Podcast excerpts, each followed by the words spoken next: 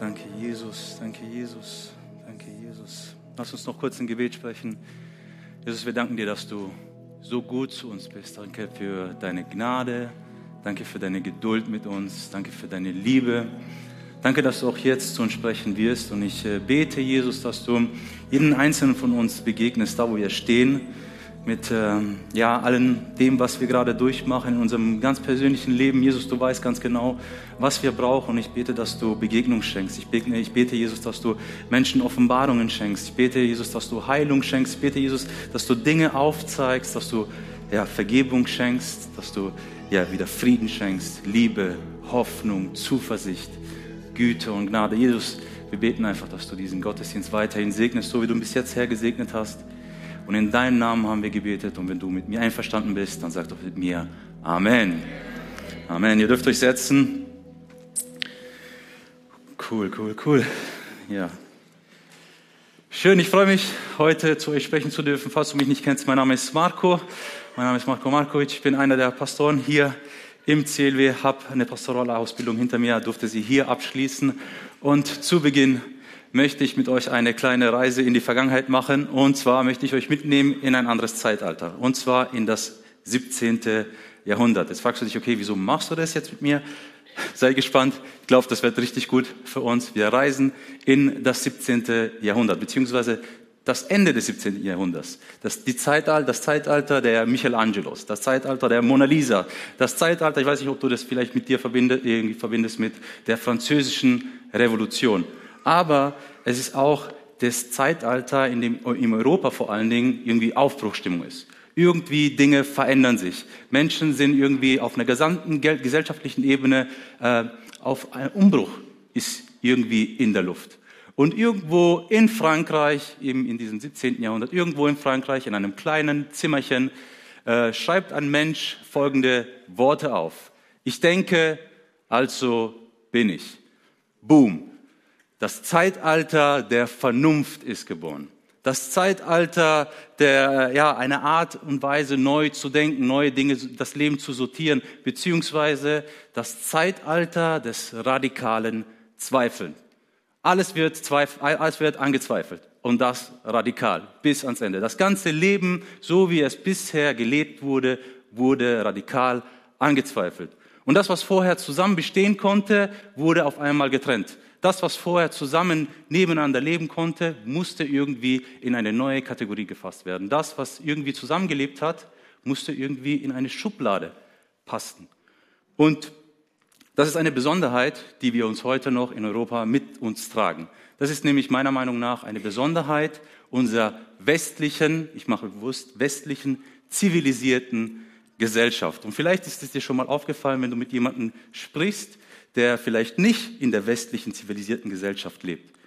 Zum Beispiel der Nahe Osten oder der ostasiatische Raum oder der afrikanische Kontinent. Wir westlich, westliche zivilisierte Menschen, wir haben den Drang, Dinge immer schön voneinander zu trennen, immer Dinge schön zu labeln, immer Dinge schön in eine Schublade zu stecken. Und in anderen Kulturen stehen manche Dinge einfach so nebeneinander und es ist überhaupt keine Diskussion. Es ist okay. Es dürfen Dinge nebeneinander stehen bleiben, ohne dass sie radikal angezweifelt werden. Ja. Vielleicht ist es dir schon mal aufgefallen, weil wir versuchen das in unserer Kultur. Wir Menschen des Westens. Und ich glaube auch, dass es ein Problem ist, vor allen Dingen, wenn wir anfangen, die Bibel zu lesen. Das ist so voll das große Handicap, was wir haben, wenn wir die Bibel lesen. Weil wir versuchen immer alles schön in so Kategorien zu packen. Weil wir machen eine große Unterscheidung. Jetzt fragt euch, was, was, von was redet er eigentlich die ganze Zeit? Ja? Wir versuchen die ganze Zeit zu unterscheiden zwischen natürlicher und übernatürlicher Welt. Alles, was schön natürlich ist, das können wir begreifen, das ist okay, das nehmen wir an. Und alles, was übernatürlich ist, das dürfen wir radikal anzweifeln. Das dürfen wir radikal in eine Schublade stecken. Oder noch allgemeiner gesprochen, wenn es darum geht, etwas in einer sichtbaren und unsichtbaren Welt zu sehen. Die Bibel spricht ganz oft von unsichtbaren Welten, die wir Menschen des Westens schön radikal anzweifeln. Das ist einfach in unserer Natur. Das sehen wir auch in unserem Sprachgebrauch. Übernatürlich, natürlich. Sichtbar, unsichtbar. Und ich glaube aber, dass wir, auch wenn wir das irgendwie auch unbewusst denken und in unserem Leben mit, mit uns tragen, äh, leben wir doch in dieser natürlichen, übernatürlichen, sichtbaren und unsichtbaren Welt, ohne dass es uns so bewusst ist. Ich glaube, du kennst das auch, wenn es dir seelisch oder emotional nicht so gut geht, dann sieht man das in deinem Gesicht. Also seelisch, das Unsichtbare ist angeschlagen, das Seelische ist gebrochen, das Seelische, deine Emotionen sind niedergeschlagen oder auch andersrum, du bist glücklich. Und dein Gesicht spiegelt das wieder, das Sichtbare. Was wäre, wenn wir anfangen, die Bibel genau unter diesem Licht zu sehen? Dass Dinge nebeneinander stehen können, ohne dass wir sie versuchen, von unserer Kultur her radikal anzuzweifeln. Was wäre, wenn? Ich glaube, dass wir Gott auf eine ganz andere Art und Weise begegnen werden. Achtung, was ich nicht sage ist, das, was äh, anzweifeln, ist alles schlecht. Ich möchte euch sagen, hey, lass uns doch so eine kleine Tür offen halten von einer übernatürlichen Möglichkeit, die wir westlichen Menschen so ein bisschen zu radikal denken. Und lass uns doch dieses Übernatürliche, das Unsichtbare zulassen. Denn die Bibel spricht eben ganz oft von dieser übernatürlichen, unsichtbaren Welt. Lass uns jetzt einfach mal in diese unsichtbare Welt hineintauchen. Was sagt ihr? Wir tauchen ein in diese unsichtbare Welt. Und Paulus, der Apostel, schreibt in der Bibel, wieso Karfreitag passieren musste. Deswegen sind wir heute da, deswegen feiern wir diesen Tag. Paulus schreibt eine ganz viele Argumentation, in der, der übrigens das meiste vom, äh, von dem Neuen Testament geschrieben hat. Da schreibt so viele Gründe, weshalb Karfreitag passieren musste. Und aus Zeitgründen kann, kann ich nicht alle aufgreifen. Aber ich möchte besonders auf einen eingehen. Wieso musste Jesus diesen qualvollen Tod am Kreuz sterben? Wieso musste Jesus das alles auf sich nehmen? Ja, wir haben das schon gesungen, aber lass mich doch ein bisschen, das ein bisschen theologisch begründen. Und was das alles mit diesem Ohrring zu tun hat, das finden wir später nochmal gemeinsam. Aber jetzt habe ich nochmal eure Aufmerksamkeit. Also, tauchen wir ein in diese unsichtbare Welt. Die Bibel spricht davon, dass die Menschheit versklavt ist. Die Bibel zeigt uns ein Bild, ein unsichtbares Bild, dass die Menschheit unter einem Herrschaftssystem steckt, der sie versklavt. Okay? Und dieses Herrschaftssystem wird, wird regiert von drei Tyrannen. Die Bibel spricht von, dem, von der Welt, von dem Fleisch und von dem Teufel. Und diese Tyrannen haben alle drei dasselbe Ziel. Ihnen ist egal, wie du aussiehst, ihnen ist egal, woher du kommst, ihnen ist egal, welchen sozialen Status du hast, ihnen ist egal, ob schwarz, ob du weiß bist oder eine andere Hautfarbe hast, egal, ihnen ist es egal. Sie teilen sich alle drei dasselbe Ziel. Die Bibel nennt sie Diebe. Diese drei Tyrannen sind Diebe. Sie möchten dich bestehlen. Sie möchten dir etwas, die möchten dich töten. Sie möchten dir das Leben verderben. Sie möchten dich bestehlen von dem, was Gott dir geschenkt hat. Sie möchten dich bestehlen von dem, was Gott dir schenken möchte.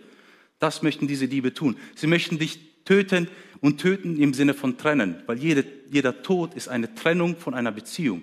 Sie möchten dich trennen von einer Beziehung, die Gott mit dir haben möchte. Sie möchten dir Dinge verderben, die Beziehungen, die du hast in deiner Familie, in deinem Umfeld, in, deinem, in der Gesellschaft, die eigentlich in Harmonie gut miteinander funktionieren. Das ist das Ziel dieser Diebe. Und unter diesem Herrschaftssystem steckt die Menschheit. Das spricht die Bibel. Und wir müssen uns so, so sehen, dass diese Bibel eben die ganze, die, diese Menschheit ausbeuten. Sie möchten sie einfach gnadenlos ausbeuten. Sie möchten sie bestehlen. Sie möchten ihnen das Leben, den Menschen ins Verderben stürzen. Und dann kam Jesus. Jesus sah die Menschheit auf diesem Sklavenmarkt auf diesem unsichtbaren Sklavenmarkt. Er sieht die Menschheit auf diesem Sklavenmarkt. Menschen, die bestohlen werden, Menschen, die getötet werden, Menschen, die eben nicht das Leben leben, was Gott sich eigentlich für sie gedacht hat. Und er stellt sich eine Frage. Was ist der Preis? Jesus sieht die Menschen auf dem Sklavenmarkt und stellt sich diese Frage. Was ist der Preis, damit ich sie freikaufen kann? Jesus sah mich und dich wie wir versklavt waren unter diesen Tyrannen, unter diesem Herrschaftssystem und sagte, was ist der Preis, damit ich sie freikaufen kann? Und jetzt möchte ich kurz eine Klammer öffnen und ein Konzept erklären. Und das Konzept des Freikaufs, was damals in der Kultur üblich war, in den damaligen Zeiten, als Jesus, die historische Person Jesus gelebt hat. Zu den damaligen Zeiten war es üblich, dass Menschen, die Schulden gemacht haben, sich auf dem Sklavenmarkt angeboten haben, um ihre Schulden abzuarbeiten. Und unter Umständen kam es vor, dass ein Sklave Glück hatte. Er hatte Glück und ein guter Herr kam auf den Sklavenmarkt und sagte, ich kaufe dich frei. Ich kaufe dich frei. Was das bedeutet, werden wir später nochmal sehen. So, ein, ein also, nee, nee, doch nicht. Lass es uns jetzt machen. Dieser Sklave hatte dann die Möglichkeit, sieben Jahre lang seine Schuld abzuarbeiten und dann wurde er eben in die Freiheit gekauft. Seine Schulden wurden nicht sofort getilgt, aber nach sieben Jahren war er frei. Zurück zu uns. Jesus ist auf den Sklavenmarkt, sieht die Menschheit. Wir sprechen immer noch von dieser unsichtbaren Welt. Er sieht die Menschheit und sagt, was ist der Preis, damit ich sie freikaufen kann? Und ich möchte, dass die Bibel diese Frage beantwortet. Ihr könnt mit mir lesen, wenn ihr möchtet, denn es wird hinter mir eingeblendet. Denn ihr wisst ja, was es Gott gekostet hat, euch aus der Sklaverei der Sünde zu befreien, aus einem sinnlosen Leben, wie es schon eure Vorfahren geführt haben. Er hat euch freigekauft, aber nicht mit vergänglichen Silber oder Gold, sondern mit dem kostbaren Blut eines unschuldigen und fehlerlosen Lammes, das für uns geopfert wurde, dem Blut Jesus Christus. Danke, Jesus. Wenn du mit mir einverstanden bist, dann sag doch Danke, Jesus. Meine Lieben, nicht mit Dingen, wo wir unser ganzes Leben lang verschwenden, hinterher zu jagen. Ich weiß nicht, ob du auch so bist. Manchmal ertappe ich mich auch, wenn ich auf Instagram scrolle.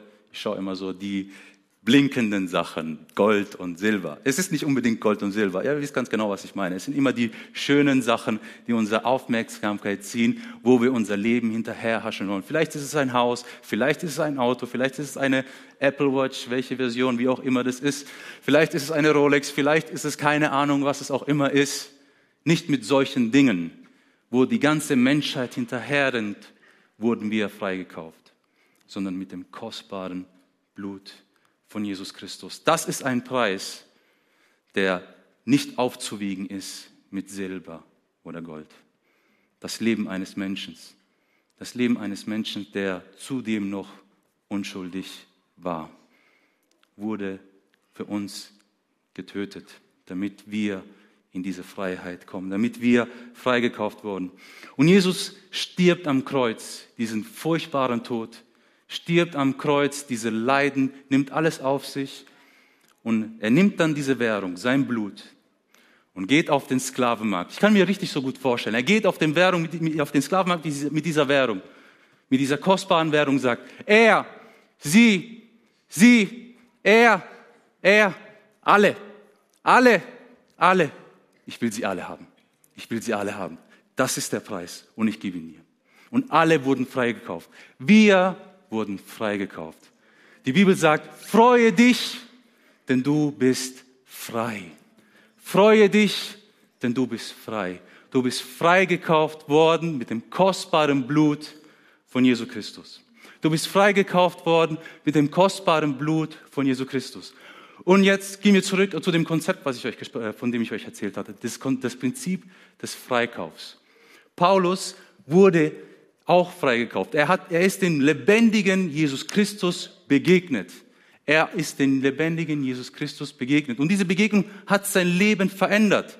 Es gibt nicht umsonst den Spruch vom Saulus zum Paulus. Kennt ihr sicherlich.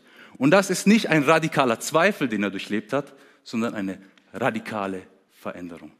Weil ein Herrschaftswechsel in seinem Leben stattgefunden hat, war er nicht mehr getrieben von den Dieben, die sein Leben angetrieben haben, du sollst töten, du sollst stehlen, du sollst dies und dies tun. Ich glaube, ihr kennt alle die Geschichte von Saulus. Saulus war ein Verfolger der Christen. Er hat Menschen getötet, er hat Menschen gefoltert, er hat Menschen erniedrigt. Er war ein Diener seiner Herrscher und hat Dinge umgesetzt, die die Gräueltaten dieser Menschheit sind. Und er hatte eine Begegnung mit Jesus und hat eine radikale Veränderung. Und er wurde verändert und nicht mehr äh, gnadenloser Skrupel war sein Antrieb, sondern Liebe, Gnade, Hoffnung, Zuversicht, Güte, Geduld, all das, was wir auch uns wünschen für uns selbst. Das war sein Antrieb. Er hat die Hälfte des Neuen, über die Hälfte des Neuen Testamentes geschrieben. Er hat eine radikale Veränderung durch diese Begegnung mit Jesus Christus.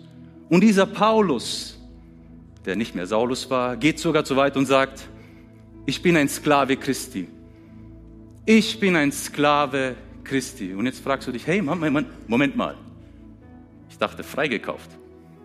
Ich dachte freigekauft. Wieso jetzt Sklave? Wieso jetzt Sklave? Wieso, wieso sagst du das? Wieso sagst du das, Paulus? Wieso bezeichnest du dich als Sklave?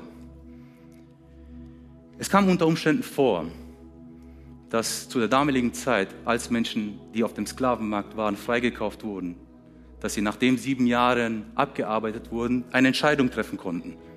Und das ist eine biblische Entscheidung. Und das möchte ich euch vorlesen.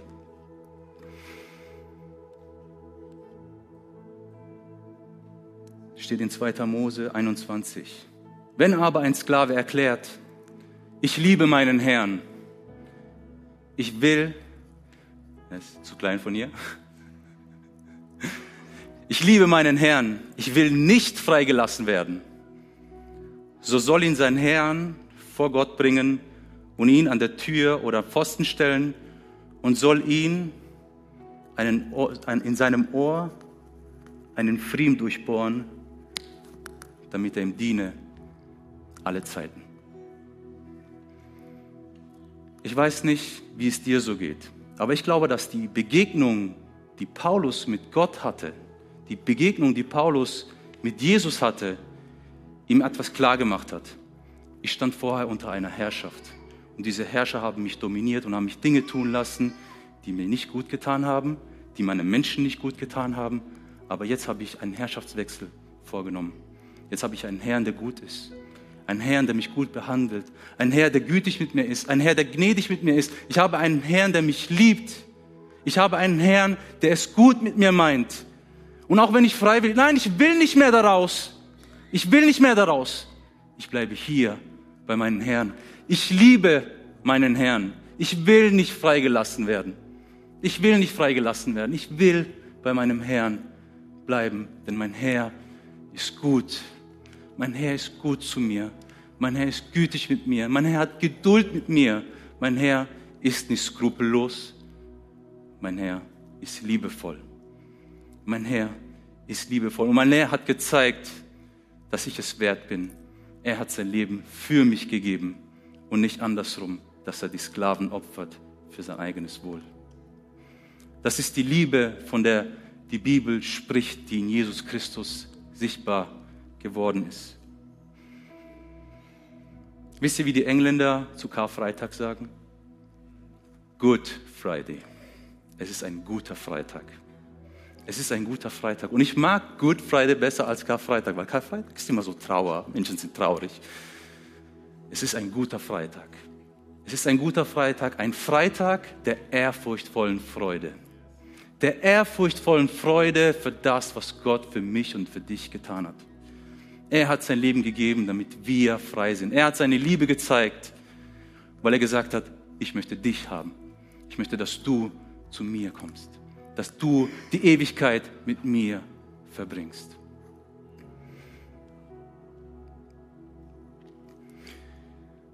Und vielleicht hast du das schon so oft gehört, Jesus liebt dich, Jesus liebt dich, Jesus liebt dich. Und ja, die Liebe Gottes, dafür musst du kein einziges Kriterium erfüllen, um diese Liebe zu bekommen. Aber wisst ihr was? Und das zählt nicht nur für Gott, sondern für alle Beziehungen im Allgemeinen. Um eine Beziehung anzufangen, musst du ein Kriterium erfüllen. Und das ist, du musst dich darauf einlassen. Du musst mindestens ein Kriterium erfüllen, um Beziehung zu führen. Sonst ist es einseitig und einseitig gibt es keine Beziehung. Und ich möchte uns heute nochmal die Möglichkeit geben, uns auf die Beziehung mit Gott einzulassen. Unabhängig davon, ob du das jetzt zum ersten Mal machst oder schon ewig lange in der Kirche unterwegs bist, ich glaube, das ist immer gut, sich nochmal auf die Beziehung ganz frisch einzulassen und zu sagen, hey, ich möchte mich auf die Beziehung mit dir einlassen. Ich weiß, dass du mich liebst. Ich habe verstanden, was das Kreuz für mich ist. Ich habe es hier äh, in meinem Kopf verstanden. Ich habe es auch in meinem Herzen verstanden. Aber ich möchte mich nochmal ganz bewusst auf die Beziehung mit dir einlassen. Ich möchte meinen Glauben nicht als eine Begleiterscheinung in meinem Leben haben, sondern ich möchte, dass sie Teil meines Lebens wird. Ich möchte sie nicht umher spaziert tragen wie so eine kleine Tasche, sondern ich möchte sie mit dir in Beziehung, in dynamischer Beziehung leben.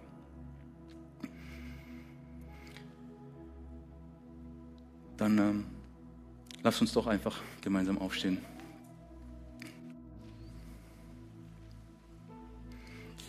Die Bibel sagt, kommt lasst euch versöhnen mit Gott. Kommt und lasst euch versöhnen mit Gott. Kommt und lasst euch auf die Beziehung ein, die Gott mit dir haben will. Und wenn du möchtest, dann sprich mit mir dieses Gebet nach. Jesus, es tut mir leid. Es tut mir leid, dass ich die Liebe, die du am Kreuz gezeigt hast, nicht geschätzt habe.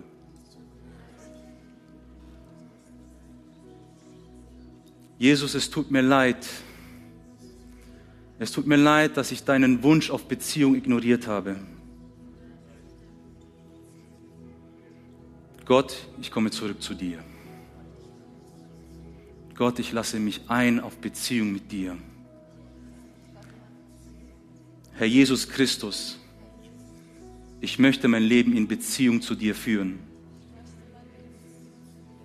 Herr Jesus, ich möchte mich unter deine gute Herrschaft stellen. Herr Jesus, ich möchte dir begegnen.